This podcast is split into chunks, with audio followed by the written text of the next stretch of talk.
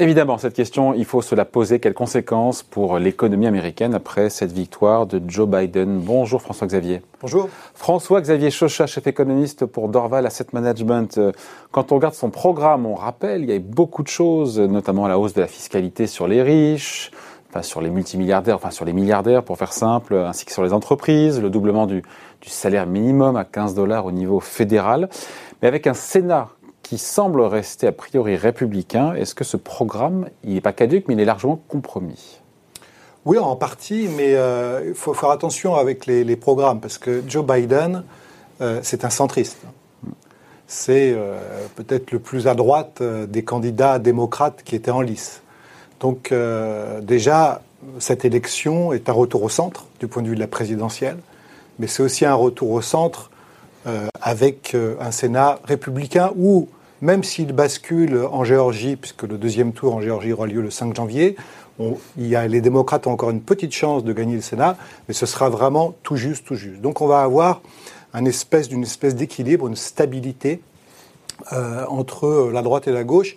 Euh, aux États-Unis. Avec un risque de statu quo sous sa présidence Non, non, je pense pas. Je pense pas. Je pense qu'il y aura euh, toute une série de, de choses autour euh, du coup de la gestion du Covid, le retour vers les accords sur le climat, tout ce que vous voulez. Mais ce qui est stabilisant pour Wall Street, hein, pour Wall Street, c'est le fait que le programme, disons, de hausse des impôts sur les sociétés, de réglementation dans le secteur de la santé, de loi antitrust dans le secteur numérique, etc. ce programme va être raboté largement. Euh, et donc, euh, c'est ça que salue en fait Wall Street, c'est un peu un soulagement parce que la vague bleue qui était promise par euh, les sondages n'avait pas que des avantages. Hein. Elle avait certainement des idées économiques intéressantes, en particulier une grande relance par les infrastructures, mm. financée en partie par les impôts sur les entreprises et les riches. Bon, pourquoi pas, économiquement, ça aurait pu très très bien marcher, mais la voie, c'est une voie qui aurait pu être déstabilisante pour Wall Street donc Joe Biden va devoir euh, réaliser, enfin faire d'importantes concessions sur l'économie, c'est ce qu'on dit. C'est pas un problème pour lui. Hmm? c'est vraiment pas un problème pour lui. Lui, c'est un homme de concession, c'est un homme de compromis, c'est un centriste. Hein. Hmm. Donc, euh, ces élections, c'est un grand retour au centre. Hmm. Ce n'est pas une contre-révolution, c'est un retour au centre. Et le centre, les marchés aiment beaucoup ça.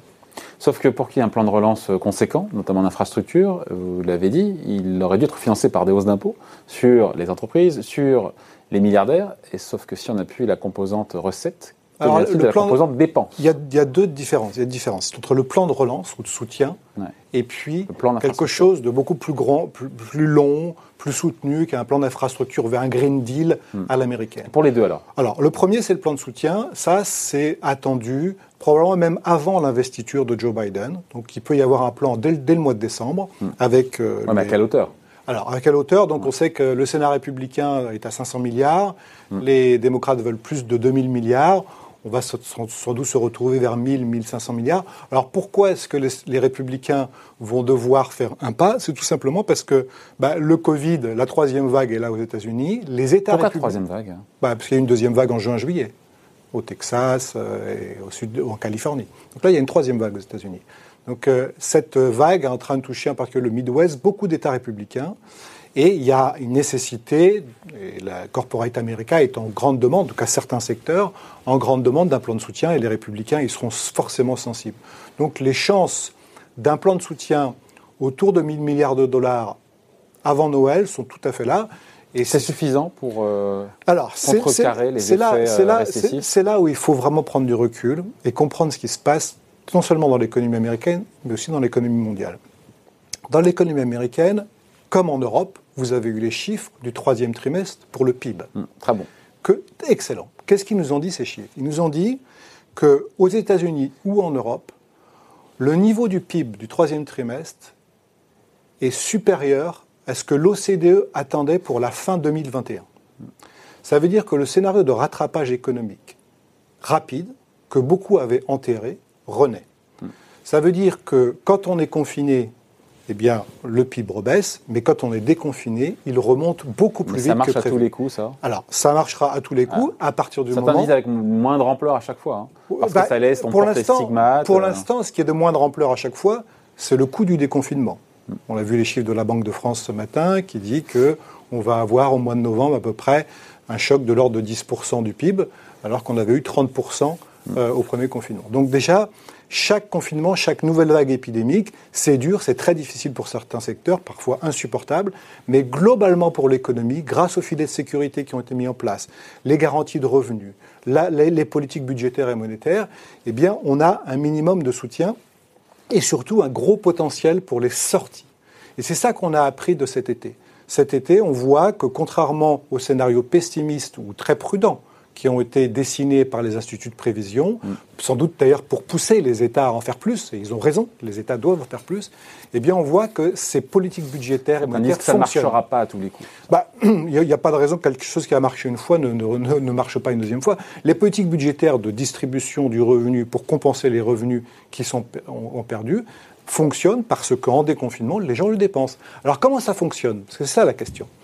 Ça fonctionne d'une manière qui, était un peu inattendue euh, justement du côté des économistes, c'est qu'en fait la réallocation de la consommation est beaucoup plus rapide et plus forte que prévu. Un exemple très simple, les États-Unis.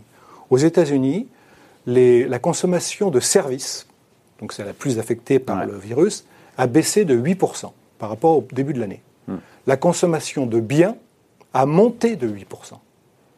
Donc il y a une substitution. Il y a une substitution beaucoup plus forte que ce qui était prévu. Euh, sur, euh, encore une fois, il y a l'ampleur du plan de relance et puis aussi le, Green Deal, enfin la, relance avec un grand plan d'infrastructure, mais pas seulement.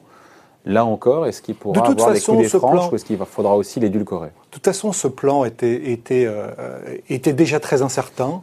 il faut se souvenir, on, on parle toujours de l'Amérique divisée en deux. L'Amérique, aujourd'hui, est divisée en quatre.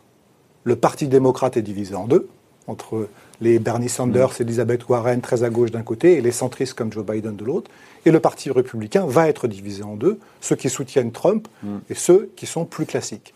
Donc tout ça fait que gouverner au centre aujourd'hui, c'est ce qu'il faut faire. Ça va amener sans doute quelques plans d'infrastructure, mais qui vont être relativement légers. Ça va surtout amener, je pense, un plan de soutien à court terme. Et on voit avec l'économie américaine, on a vu avec les chiffres de l'emploi au mois d'octobre, que l'économie américaine peut vivre avec des soutiens qui ne sont plus aussi forts qu'au mois de mars. On n'a pas besoin d'un énorme plan de soutien pour que l'économie américaine reparte. C'est ça l'enseignement des mm. derniers indicateurs. D'autant qu'elle en a moins les moyens. Ah si, les moyens, les moyens sont, sont Avec 15 ou 20% de déficit public aux États-Unis. C'est pas un problème du tout. Jusqu'au jour ça le devient. Non, pourquoi ça en devient Non, il n'y a aucun problème. C'est que de toute façon, un déficit budgétaire et une trajectoire de dette publique se jugent quand l'économie revient sur sa trajectoire d'avant Covid. Mm. Ça, c'est la première nécessité une fois qu'on est là, et ça, ça va prendre un temps qui, à mon avis, et sur la base des chiffres qu'on a eus, sera moins grand, moins long que ce que les gens craignaient. À partir, disons, de fin 2021, début 2022, on pourrait retrouver une trajectoire si les politiques économiques sont suffisamment accommodantes. Le grand risque. Malgré les stigmates, le grand encore une fois, portés à l'investissement, portés à celles et ceux qui n'ont plus envie de se projeter. Au secteur, non, pas plus envie, ça. Non, non, ça dépend des secteurs. C'est tout, c'est une question de réallocation.